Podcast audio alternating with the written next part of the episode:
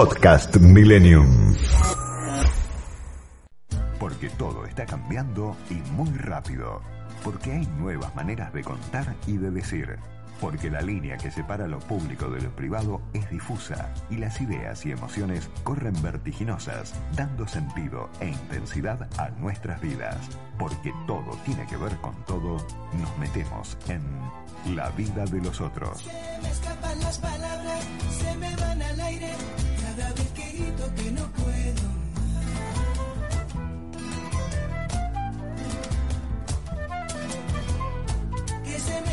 las palabras, se me van al aire, cada vez que hablo por la libertad.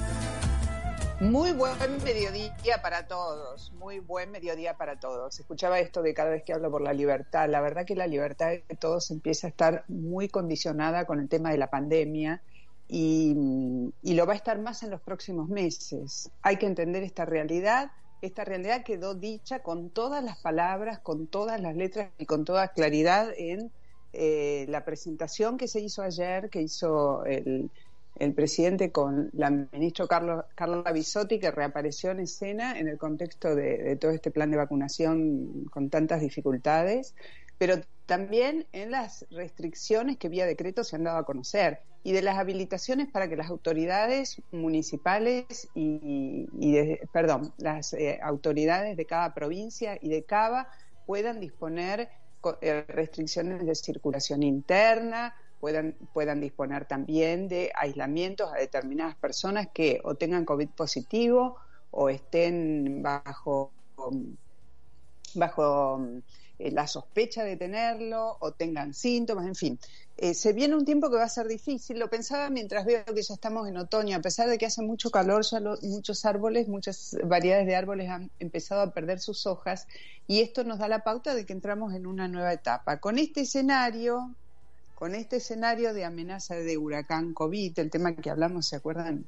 La semana pasada con el doctor Roberto Debat, que nos dijo se tienen que dar cuatro condiciones para que entre el huracán COVID y llegamos a la conclusión que las cuatro condiciones se dan en nuestro país. Bueno, todo eso está ahora eh, pasando del dicho al hecho. Hoy le vamos a dar la, la, la, bienvenida a un profesor de la Universidad de George Washington, profesor de medicina y especialista en salud pública, el doctor Elmer Huerta. Doctor, buenas tardes. Mónica, encantado de saludarla. Muy buenas tardes y buenas tardes también a todos los oyentes.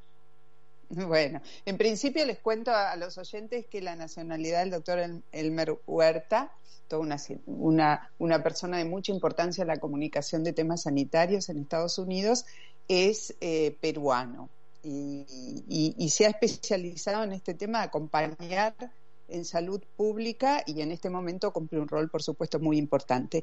Eh, doctor, ¿dónde está residiendo? ¿Desde dónde está hablando, mejor dicho?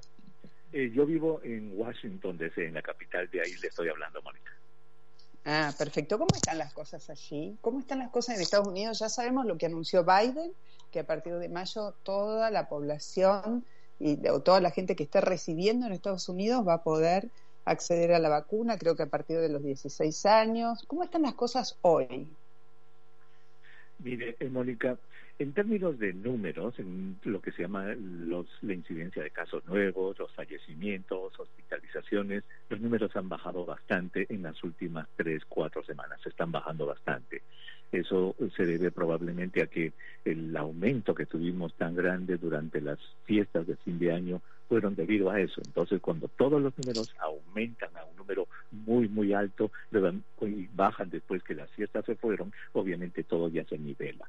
Eso por un lado, por el número de los números.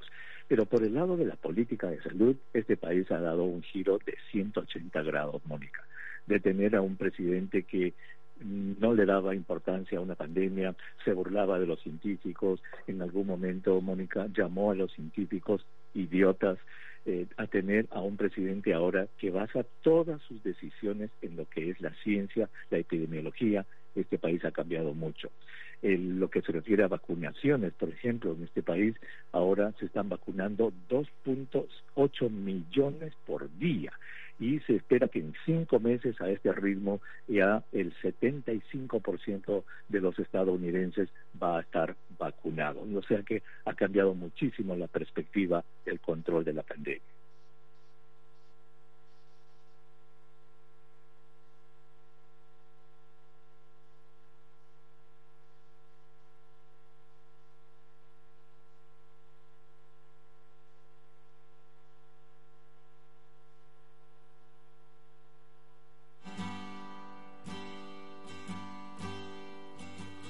Bueno,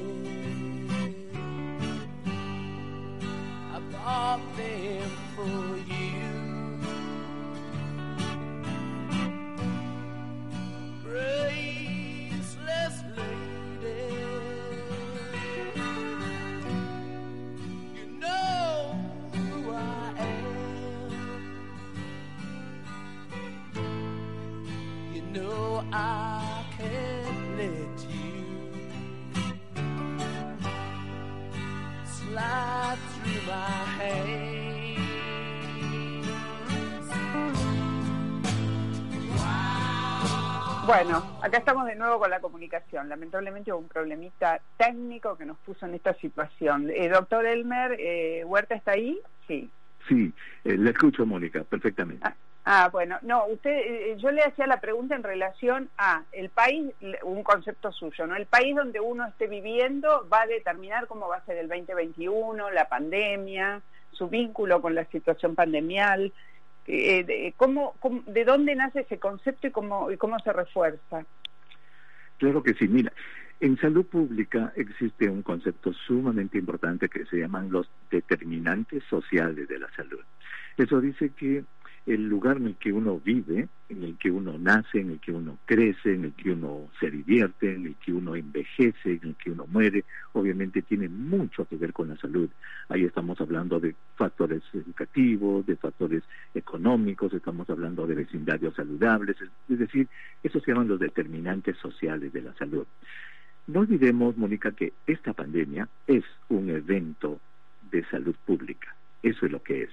Entonces, cuando hablamos de salud pública, dentro de todos esos determinantes de la salud, hay uno que es fundamental, que es la acción de los políticos, porque los políticos son los que toman las decisiones que se llaman decisiones de salud pública, políticas públicas de salud. La otra esfera es ya la esfera individual de la responsabilidad personal en la que uno se tiene que cuidar de no infectarse. Pero la esfera de, la política de salud es sumamente importante y allí es donde los países tienen diversos tipos de matices.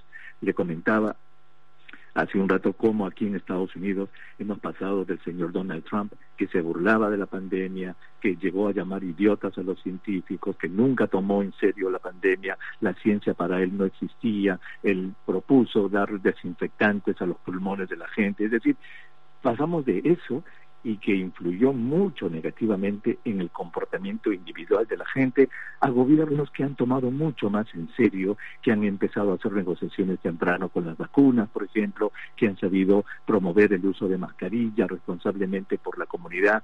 Entonces, eh, al final, y esto parece de perogrullo, pero no lo es, depende en qué sistema de salud vive uno, en qué país vive uno, para determinar qué va a pasar con esta persona. Ahora, doctor, en este momento hay dos cuestiones centrales y que afectan especialmente a nuestra región y a nuestro país, al mundo en general, porque esta es una cuestión de salud pública a nivel global, pero una es el acceso a la vacuna, que eso tiene que ver con negociaciones de los estados, tal cual usted lo está diciendo, porque por el momento solo negocian los estados nacionales con los laboratorios, y el otro tema es la logística, la organización para vacunar, para sostener a las vacunas que ingresan al país dentro de la cadena de frío, etcétera, etcétera, etcétera. Eso es definitivo, me parece, y hoy está por encima de cualquier otra cosa. Absolutamente, y eso lo hemos vivido aquí en Estados Unidos y quizá pueda servir como ejemplo, Mónica. Por ejemplo, es cierto que el señor Donald Trump, él eh, aprobó de que miles de millones de dólares fueran otorgados a diversos tipos de laboratorios para que hagan la investigación. Pero junto a eso, lo que ellos debieron haber hecho es el Plan Nacional de Vacunación, es decir, tener ya todo listo para que cuando las vacunas salgan ya se tenga toda la logística necesaria para que las inyecciones lleguen a los brazos de las personas. No hubo tal cosa. Cuando empezó esta administración del señor Biden estaba completamente en caos todo lo que es la logística. ¿Y de qué vale tener una vacuna almacenada en una refrigeradora si es que no va a llegar al brazo de la gente? Eso es lo que me parece que ha hecho bien este, el señor Biden, que como dice Mónica, ha hecho de que toda la logística funcione. En este momento hay más de 10.000 lugares de vacunación, eh, tiendas particulares o son farmacias particulares en el país que están dando servicios. Ya la vacunación es muchísimo más fácil, el acceso a la vacuna es fácil, de tal modo que ya incluso eso hace que las personas ya cambien su actitud. Está disminuyendo progresivamente el número de personas que rechazan la vacuna.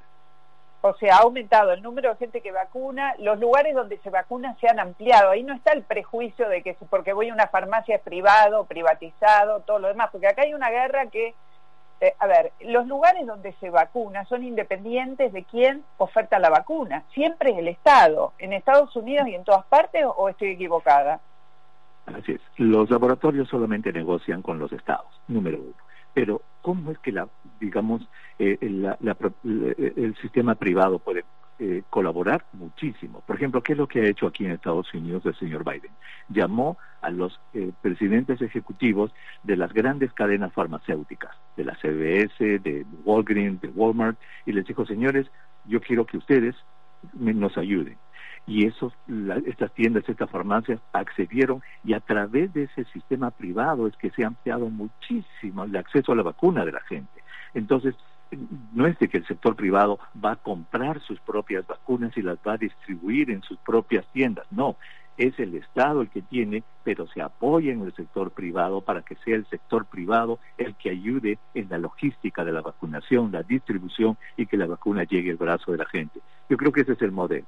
El Estado tiene las vacunas mm, porque es el único que las puede comprar, pero se apoya en el sistema privado para que el sistema privado pueda ayudar a vacunar.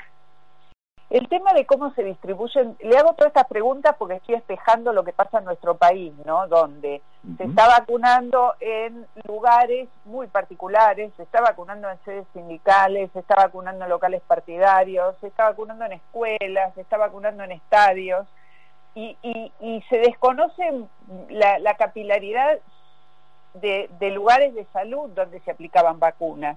Eh, probablemente porque en alguno de ellos falten refrigeradores y todo lo demás, ¿no? Eh, ¿qué, ¿Cómo se distribuyen las vacunas entre los estados?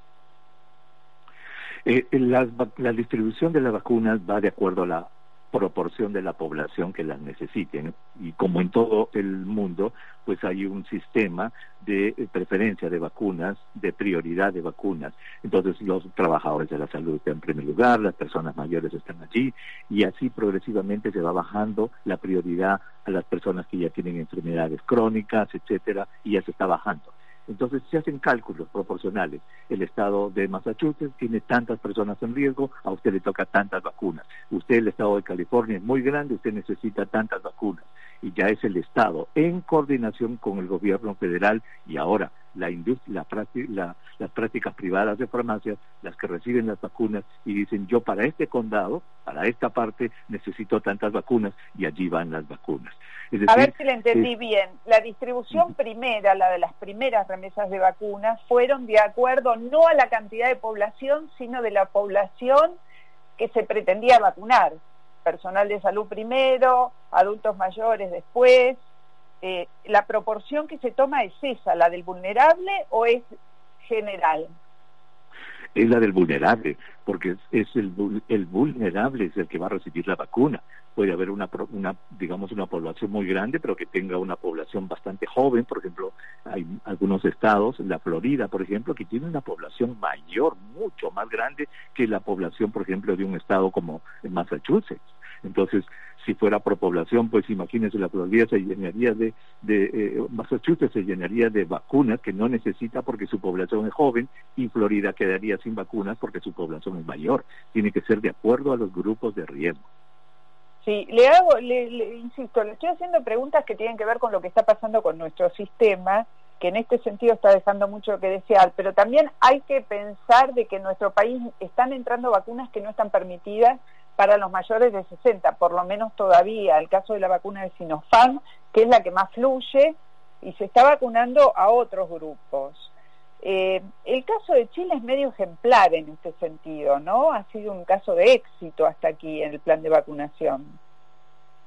Eh, no lo entendí bien. ¿El plan de Chile me dijo? Claro, no sé si usted está al tanto. Claro que sí. El, el, plan de distribución de Chile es magnífico. Ellos tienen para un país de verdad eh, que es pequeño en comparación a Estados Unidos, tienen 16 mil lugares de distribución de vacunas, vacunatorios. Eso es maravilloso realmente. Y que ya estén yendo a este paso tan grande de vacunación es un ejemplo realmente. Pero lo que han hecho ellos es eso lo que ellos han dicho, cuántas vacunas vamos a necesitar para cuánta gente en este lugar y en este lugar en ese lugar. ¿Cuántos vacunatorios tenemos? Solamente 10. Bueno, vamos a aumentarlo a 30. Es decir, eso es lo que se llama la logística. Y eso solamente, Mónica, se logra cuando se ve el problema de salud pública y se tiene la logística, se tiene la programación, la planificación y la ejecución. Es decir, es un plan. Eso es lo que Estados Unidos, por ejemplo, no tuvo cuando el señor Biden empezó su, su, su mandato. No lo tuvo. Se ha tenido que crear. Eso debió haberse creado en la administración anterior. Mientras se estaban fabricando las vacunas, ya alguien debió haber estado trabajando en la logística de la distribución. Yo le quiero hacer una última pregunta a modo de cierre, agradeciéndole obviamente la diferencia de estar unos minutitos con nosotros hablando. ¿Cuándo cree usted ¿cuándo cree usted cuál sería el punto o el momento en el que los laboratorios van a dejar de contratar solamente con los estados nacionales y se van a abrir, como en otras vacunas, a, digamos, una comercialización con, con, otro tipo de estados, con organizaciones? A ver, yo creo que va a ser cuando se logre una uniformidad en la distribución de vacunas en el mundo. Sabemos que existen 195 países en el mundo, de los cuales dos, el Estado palestino y Vaticano, como que no cuentan mucho, entre comillas, deberían contar, pero lo sacamos, son 193 países. Y en este momento la vacuna solamente ha llegado hoy día, 13 de marzo, a 121 países, lo que indica que hay 72 países que ni siquiera han visto la vacuna. Entonces, hasta que no se solucione esa desigualdad, esa inequidad, yo creo que los laboratorios no van a hacer negocios, no van a hacer transacciones con entidades privadas. Yo creo que primero tenemos que hacer que se logre la uniformidad de distribución en el mundo. Una vez que se tenga ya acceso, que todos los países tengan acceso, quizás allí sea el momento de que ya este, eh, entidades privadas puedan comprar la vacuna para su propia distribución. En este momento lo que toca es poner el hombro y hacer de que todas las entidades privadas ayuden en la logística de vacunación, pongan a, disposición del público, del Estado, todas sus facilidades para decir yo voy a ayudar, aquí está mi cadena de farmacias, aquí está mi cadena de clínicas, aquí está mi cadena, dennos las vacunas, nosotros vamos a trabajar con ustedes. Eso es lo que debería suceder. Bueno, doctor, ha sido sumamente claro y todo lo que nos ha dicho nos ayuda a pensar, a pensar, analizar y evaluar el momento que estamos viviendo aquí, porque hay mucha confusión en el aire y la verdad es que estamos además en un año electoral con todo lo que eso significa sobre un proceso de este tipo y hay mucho ruido en el aire. Pretendemos dar buena información, así que muchas gracias, doctor Huerta. Quedo a la orden, Mónica. Muchas gracias a usted. Buenos días a todos los eh, oyentes gracias, de, la radio. Gracias. Es profesor de la Universidad de Washington y además especialista en salud pública. Eh, vamos a la tanda, es cortito y después vamos a hablar de consumo. ¿Dónde está la clase media? La vida de los otros, con Mónica Gutiérrez, en FM Millennium. Tiempo de publicidad en Millennium. Fideicomiso Altos del Golf. Una experiencia única a solo una hora de Capital Federal por autopista. Te invitamos a que vengas a conocer nuestro loteo exclusivo en la mejor zona de San Antonio de Areco. Canchas de golf, hockey y rugby. A solo unos pasos y acceso directo a un pueblo que no para de crecer. Disfruta de la vida al aire libre. Escribinos al WhatsApp 11 67 93 66 50 para más información o altosdelgolf.gmail.com ¿Tu TV no funciona? No pienses en tirarla. Comelec Service es la solución para hacerte la vida más fácil. Asesoramiento y presupuesto telefónico. Retiro a domicilio en Cava sin costo adicional. Contactanos al 4958-2545 o a nuestro WhatsApp 11 5647 8869. Estamos en Varela 282 Flores. De lunes a sábados de 10 a 20 horas. Comelec Service es tu solución. Imperial Pastas and Food. 50 años de trayectoria en la Lucila, elaborando productos de calidad con tecnología de última generación, garantizando valores nutritivos, sabores naturales y frescos con la mejor atención. Encontranos en www.imperialpastas.com.ar o llamándonos a nuestro teléfono 4794 7249. Boston Seguros y sus más de 6.000 productores asociados en todo el país aprecian tus afectos y valores. Para Boston, tu patrimonio vale lo mismo que para vos. Boston te aprecia. Superintendencia de Seguros de la Nación. Para consultas y reclamos, 0800-666-8400 www.ssn.gov.ar. Número de inscripción 0032. Club Ciudad de Buenos Aires te invita a ser parte en sus 100 años de vida. Vení, conocelo www.clubciudad.org.ar, un lugar para disfrutar en familia. Fin de espacio publicitario. Dejarse vencer por el pesimismo es apagar la luz de la esperanza. Millennium 106 7 entre la realidad y el deseo.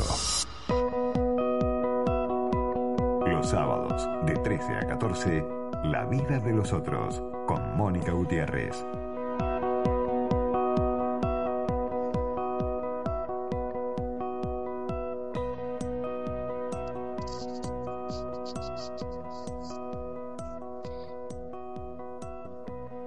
Bueno, les venía, venía contando más o menos cómo pinta la nueva etapa. Ayer hubo una cantidad de novedades no hubo novedades en relación a un tema central. Todavía no sabemos quién va a ser el ministro de Justicia. Este tema, en principio, sigue siendo un enigma.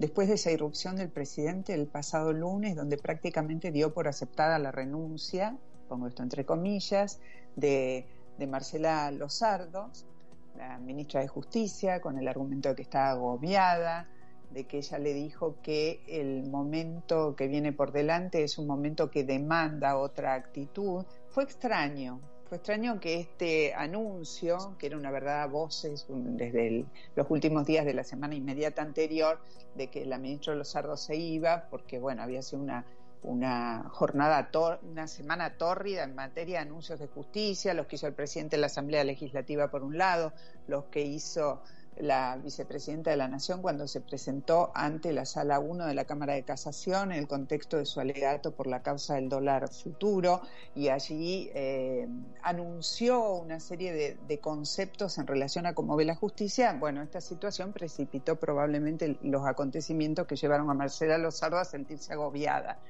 Eh, extraño todo lo que pasó en relación a esto, pero lo más extraño de lo que ha ocurrido es que todavía no haya un ministro y que hemos, nos hayamos pasado toda la semana en los medios de comunicación y seguramente en los despachos oficiales haciendo una suerte de juego de la OCA de quiénes eran los postulantes, avanza dos casilleros, baja dos, baja tres. Este es, eh, fue un, un, estado de cosas difícil. Y tras cartón, sobre el viernes vinieron las nuevas medidas, las nuevas disposiciones eh, en relación a cómo sigue el tema de la pandemia.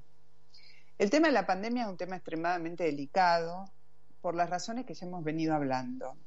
Los infectólogos, muchos de los cuales en algún momento asesoraron al gobierno y después como que quedaron ah, de lado, han dicho que hay altas chances de que llegue a la Argentina lo que se conoce como el huracán COVID.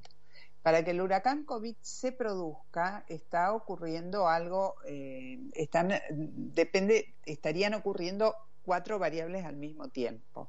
Esas cuatro variables que tienen que ver con la escasez de vacunas, la dificultad del plan vacunatorio, em, el, relajamiento social, etcétera, etcétera, eh, indican de que podría llegar y que, la llegada del... Ah, las nuevas variantes. La llegada del huracán COVID es casi inminente, es cuestión de semanas. Algunos dicen cuando venga el frío, no necesariamente, cuando entren las nuevas variantes. Estamos en una región que está muy complicada. Por eso es que ayer aparece la, ministra de Salud, que ya venía del cursar COVID, ¿se acuerdan? Y venía de la catástrofe aquella de la partida de, de Ginés González García, vacunatorio VIP, etcétera, y anuncia las nuevas medidas restrictivas. Medidas que van a tener impacto en la economía también. Atención con esto, obviamente el, gobierno no está dispuesto a cerrar porque no está dispuesto a parar la economía, pero vienen medidas de cierres parciales como ha ocurrido en otros países, lo cual es atendible. Nadie está criticando esta decisión, pero hay que estar preparados. Hay que estar preparados porque no va a ser fácil la aceptación de esto. Gente está agobiada, tan agobiada como la ministra. Bueno, está en línea Guillermo Oliveto, el titular de la consultora W, especialista en consumo. Hola, Guillermo. ¿Cómo estás? Bien, bien. Eh, el gobierno ha hecho eje en que se aumente el consumo durante el transcurso de este año y incentivar medidas para aumentar el consumo. ¿Es esto técnicamente posible en el actual escenario?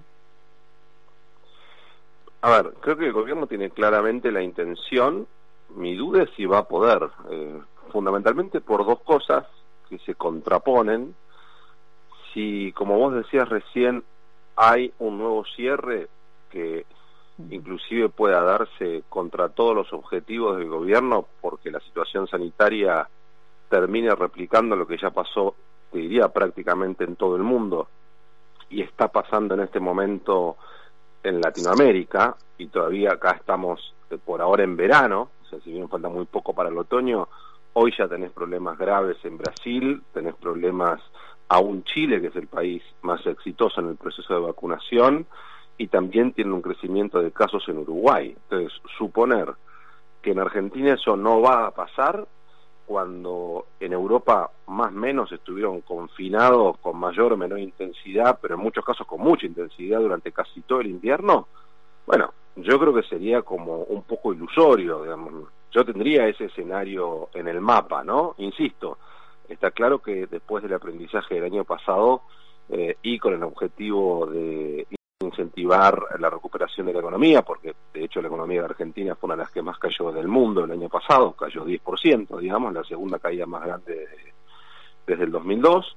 Eh, ese escenario yo lo tendría en el mapa. Y si no, el otro problema que tiene el gobierno, si mantiene abierto, es que eh, la apertura está demostrando que viene con mucha inflación. Entonces los dos factores, o por recesión o por inflación, tanto en el cierre como en la apertura, condicionan ese objetivo, por lo menos lo dificultan. Eh, lo que sí está claro, que no me cabe ninguna duda, que este es el foco, diría casi total, que tiene el gobierno, porque ya sabemos que este gobierno en los procesos electorales eh, trata de que la gente sienta mejor la vida cotidiana y eso está muy vinculado con el bolsillo, porque a la larga eso termina tocando el humor electoral. Pero bueno, insisto, no me cabe duda de lo que va a querer, mi pregunta es si va a poder.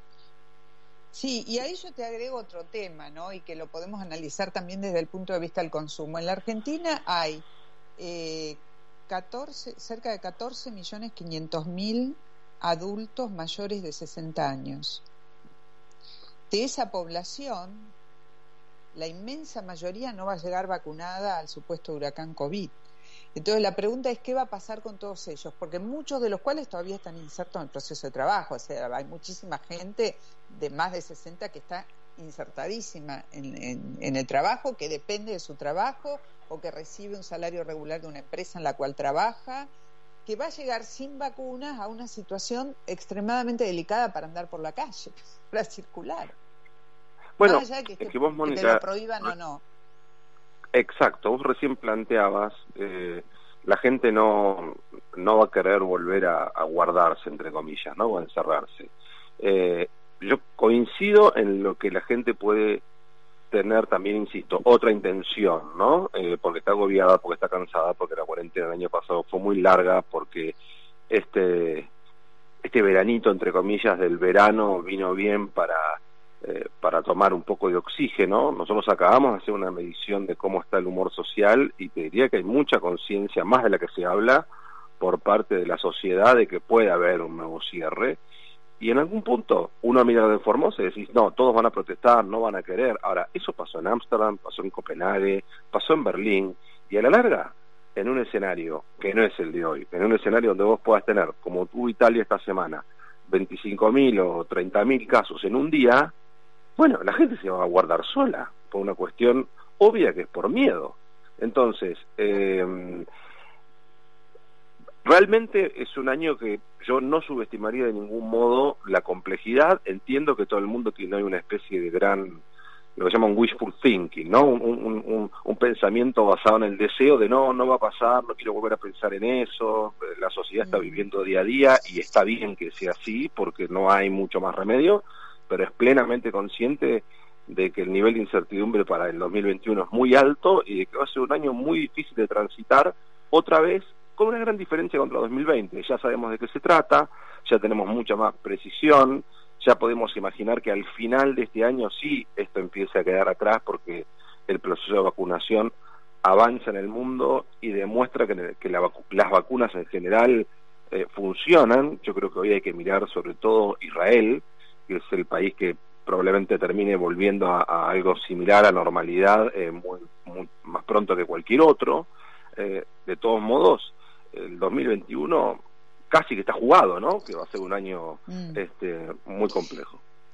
Ahora, vos hablaste de muchas oportunidades antes, de, durante y después de la pandemia, o durante la pandemia, porque después de la pandemia no existe todavía. Por ahora. De la clase media. ¿Qué está pasando con la clase media? ¿Subsiste una clase media? ¿Resiste la clase media? ¿O, también es parte de una ilusión?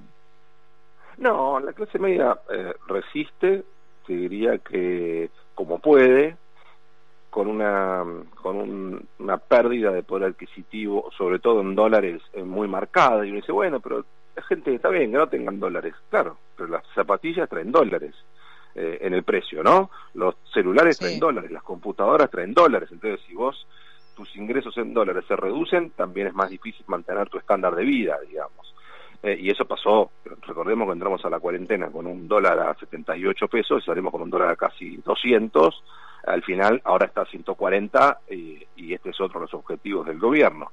Pero la gente ya entendió que un día puede valer eso y de todas formas este, perdiste casi la mitad de tu poder adquisitivo en dólares. Y además en pesos tuviste una contracción del poder adquisitivo del año pasado del 10%. Entonces, sí, las clases sociales se definen por un acervo cultural, por un nivel educativo, eso no lo perdés en un año, y por otro lado se definen también por la situación laboral. Bueno, ahí sí fue muy heterogéneo el impacto y depende mucho en qué sector económico eh, te haya, eh, hayas estado, porque hay sectores que cayeron y, y siguen mal y no se recuperaron, no se recuperaron muy poco, hay otros que cayeron y se recuperaron, pero algunos cayeron en el camino. Digamos, en el primer caso uno podría decir el turismo, en el segundo caso uno podría decir la gastronomía, digamos, hay muchos restaurantes que estuvieron todo el verano prácticamente llenos, pero que aún así no terminaron de recuperar la pérdida, otros que sí, y muchos otros que, insisto, cerraron o no pudieron cruzar. Y después tenés sectores que se vieron claramente beneficiados, ¿no? Eh, todo el mundo que estaba vinculado, por supuesto al e-commerce, pero además a lo que se vincula con lo que yo dije llamar el hogar búnker, que fue donde la gente puso el foco y donde la gente puso la libido, que fue, bueno, ya que voy a estar todo el día en casa, arreglemos la casa, eh, a esa gente en general le fue bien. Entonces, em, esta, esta crisis, ese menos 10 de que cayó la economía, es un menos 10 muy raro. Casi que no encontrás un sector que haya caído menos 10, sino que es un promedio muy mentiroso porque ahí tenés pensé en un shopping, digamos, estuvo cerrado hasta prácticamente eh, fines de octubre, abrieron tres días antes el Día de la Madre. Entonces, en el año, ¿cuánto cayó la venta en los shopping? 60%. ¿Cómo está alguien que estaba en el sector textil? Muy golpeado. Entonces, em, depende en, qué lugar te haya agarrado el, golpe para ver cómo quedaste parado. Yo creo que eso trasciende las clases sociales. Por supuesto, la clase media lo que le está costando un montón es mantener eh, lo que era capaz de consumir y comprar, y creo que recién ahora, yo digo, la factura de 2020 se paga en 2021, ¿no? Recién ahora se está empezando a dar cuenta de todo lo que sucedió.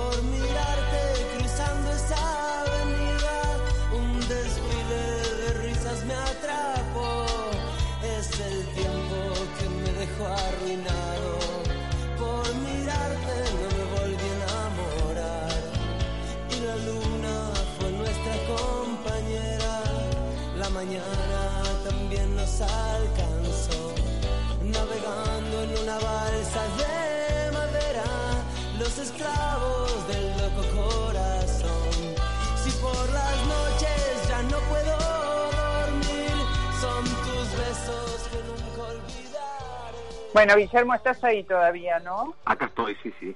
Ay, bueno, hay, hay dificultades en la comunicación, lamentablemente se Volvieron. volvieron las dificultades. Tiene que ver con el consumo, tiene que ver con las tarifas, tiene que ver con las restricciones a ciertas empresas, tiene que ver Sí, con sí. todo. Sí, sí, porque, y tiene que ver, te diría, con el otro fenómeno que tiene la economía de la Argentina, que es hoy está en uno de los niveles de inversión más bajos de su historia, ¿no? Entonces, eso también, yo decía recién, la factura del 2020 se pagan en 2021. Bueno, eh, e- estas facturas también se pagan, digo, más temprano o más tarde, en un país donde el, el empresariado en general hoy está reacio a, a invertir o la gente está muy dudosa, esto pasa en el mundo en general, pero te diría doble clic en Argentina o profundizado, bueno, se va deteriorando la, el capital del país, ¿no? La infraestructura. Entonces, sí, estas cosas lamentablemente empiezan a suceder de nuevo. Mira, fíjate que, y con esto lamentablemente ya tenemos que ir cerrando porque todas las dificultades técnicas nos fueron haciendo acelerar los tiempos.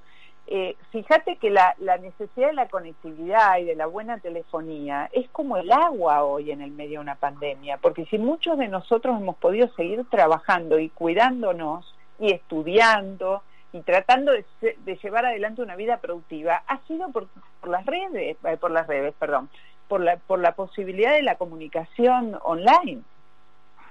Vos sabés, Mónica, que había como un debate en el mundo de en el mundo del pensamiento, de la filosofía y demás, que era si era tan cierto lo de la revolución digital, si el nombre correspondía, si en realidad podía compararse la, la invención de Internet con la invención del, del ferrocarril o del avión o de la luz eléctrica. Bueno, me parece que la pandemia lo que dejó demostrado es que sí, porque si no hubiera sido por, eh, por toda la conectividad, hubiera sido mucho más difícil cruzar esta situación que a priori sucede una vez por siglo. Entonces, creo que todos nos refugiamos, o como dice eh, Yuval Harari, uno de los grandes pensadores del mundo, la gente se, se fue a, la, a, a, lo digital, digamos, se metió en el mundo digital para sobrevivir, ¿no? Y fue lo que nos permitió, te diría, eh, atravesar esto con mayor dignidad, con mucha mayor dignidad y con, y con a pesar de todo el impacto que tuvo, este, con mucho menos impacto del que hubiéramos. Imaginemos sin todo este nivel de conectividad que hubiera pasado. Bueno, eso demuestra la importancia que tiene una red de conectividad que además soportó muy bien la sobrecarga de mm, la sobrecarga de demanda que hubo eh, global y, y- y sincrónica, ¿no? A nivel Sí, sí, eh, en claro. todo el mundo al mismo tiempo. Entonces creo que en ese sentido mm, deja muy a las claras que, que bueno, la tecnología es parte ya casi como de nuestro oxígeno.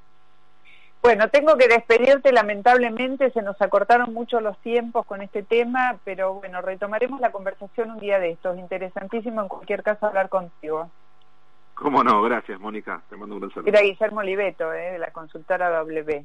Hay una pequeña tanda y después vamos a entrar con otro tema especialmente sensible. ¿eh? Este proyecto que dicen permitiría en algún momento a las provincias comprar vacunas.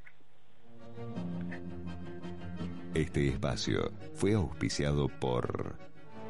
Porque la salud y la vida nos importan. Porque creemos que la salud es un derecho. Porque queremos cuidarte. Vamos a construir el nuevo Hospital Central de Pilar. Un hospital para vos. Un hospital para todos. Pilar, presente con futuro. Hola. ¿Otra vez yo? ¿Ya pensaste qué vas a hacer en Semana Santa? Semana Santa en Córdoba. Agencia Córdoba Turismo. Gobierno de la provincia de Córdoba. En los meses de aislamiento social preventivo y obligatorio aprendimos muchas cosas. No te las olvides.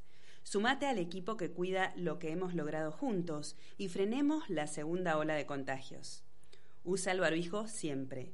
Higieniza tus manos frecuentemente. Mantén la distancia social y saluda con el codo. Júntate con tus amigos al aire libre y si vas a tomar mate, lleva el propio. Sé responsable.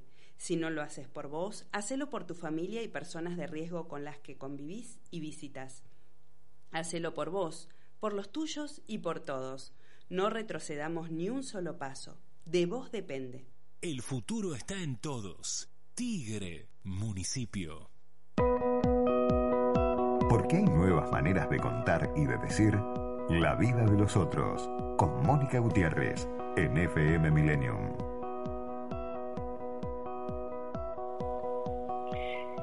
Bueno, el tema prometido. Está Luis Petri, diputado nacional por la provincia de Mendoza. ¿Qué tal? Muy buenas tardes, Petri. ¿Qué tal, Mónica? Buenas tardes. ¿Cómo les va? Bien, bien. Puntualmente nos enfocamos en esta nota, si te parece, en el tema de este proyecto que se ha presentado que le permitiría a las provincias negociar directamente con los laboratorios la compra de vacunas.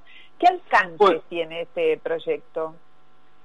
Bueno, nosotros no solamente estamos previendo en este proyecto que los estados provinciales y la ciudad autónoma de Buenos Aires puedan negociar directamente con los laboratorios, sino que también estamos abriendo la posibilidad para que lo hagan privados.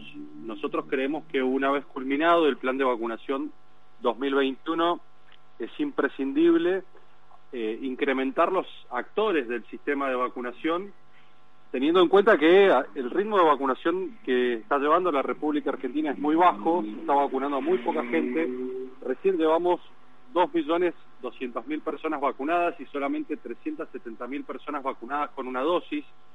Estamos hablando de que, de que la República Argentina, en definitiva, de, de continuar este ritmo se requeriría por lo menos un año más para vacunar a toda la población como mínimo y por eso nosotros decimos que ante esta situación es trascendental que convivan y se complementen tanto lo público como lo privado, como ocurre con todas las vacunas. Vos cuando te vas a vacunar contra la gripe, contra la influenza, tenés la posibilidad de acceder este, al vacunatorio público, al hospital público, pero también tenés la posibilidad de acceder en la farmacia. Ahora bien, cuando nosotros habilitamos a los privados lo hacemos con dos condiciones.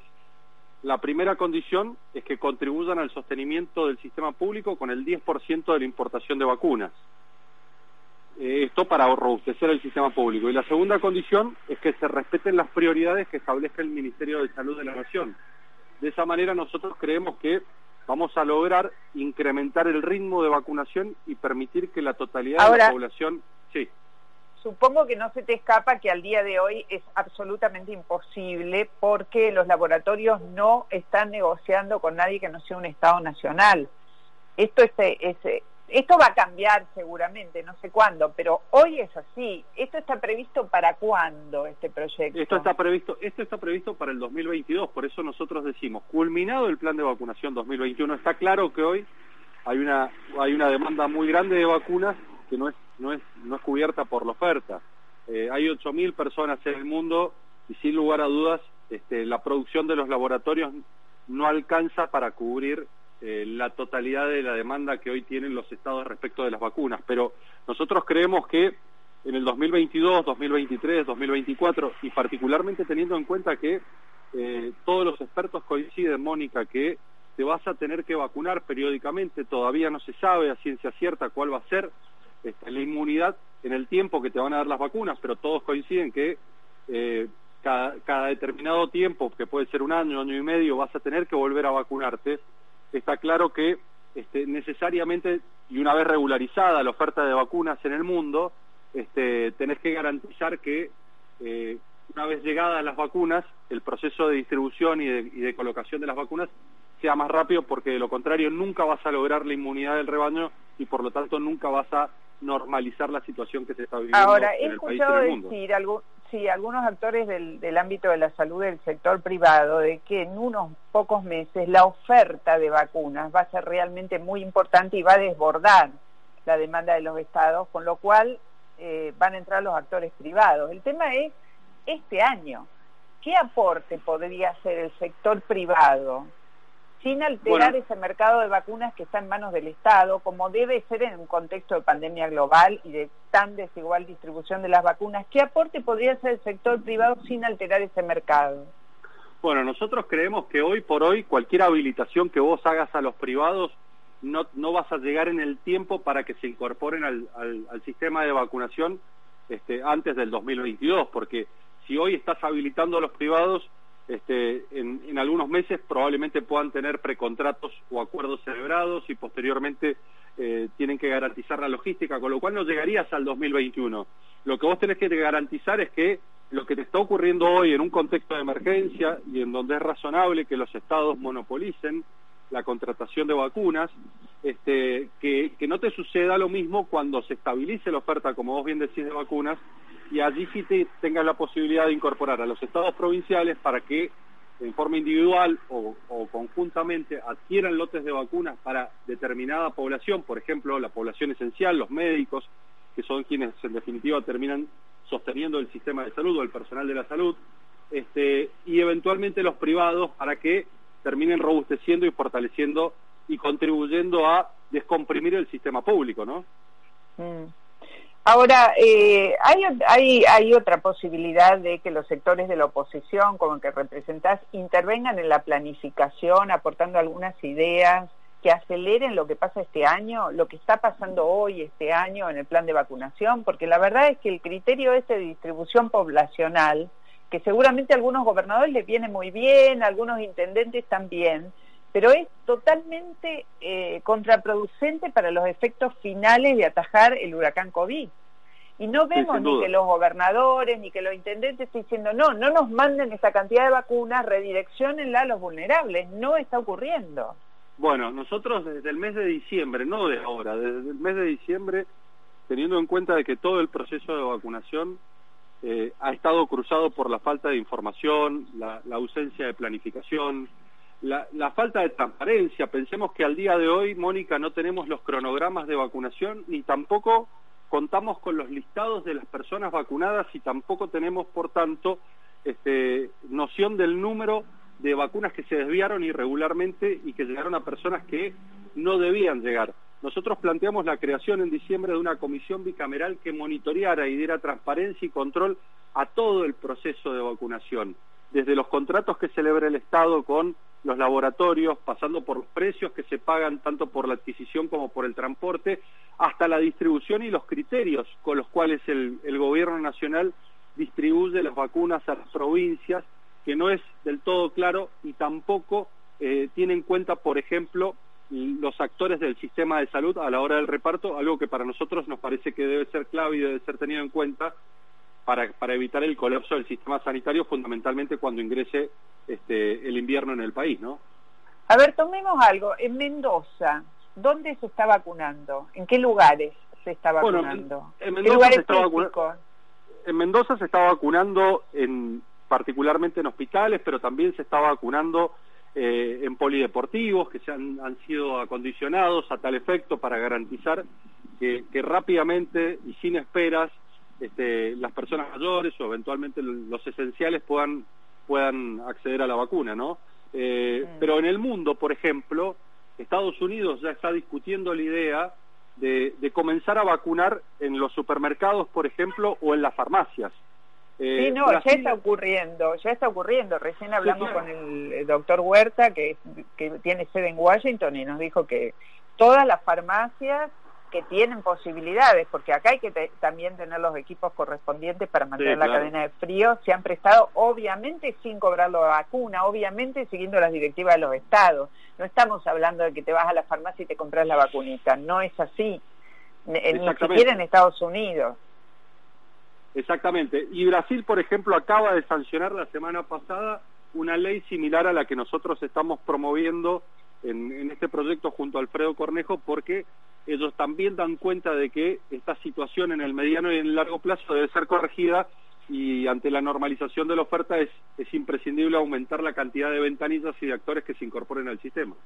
Sí, por ahora lo de la normalización de la oferta, pongámosla entre comillas, porque la verdad Sí, que viene, eh, la gente también tiene que saber esto. Hay distritos donde se está vacunando y mucho por esto de la distribución que se ha hecho eh, por población. Pequeños lugares donde llega la vacuna y sobra para vacunar a, la, al- al- a los actores de la salud, a la gente del personal de salud. Pero hay otros donde falta y la verdad están entrando vacunas que son para menores de 60. No están entrando las vacunas para los mayores de 60.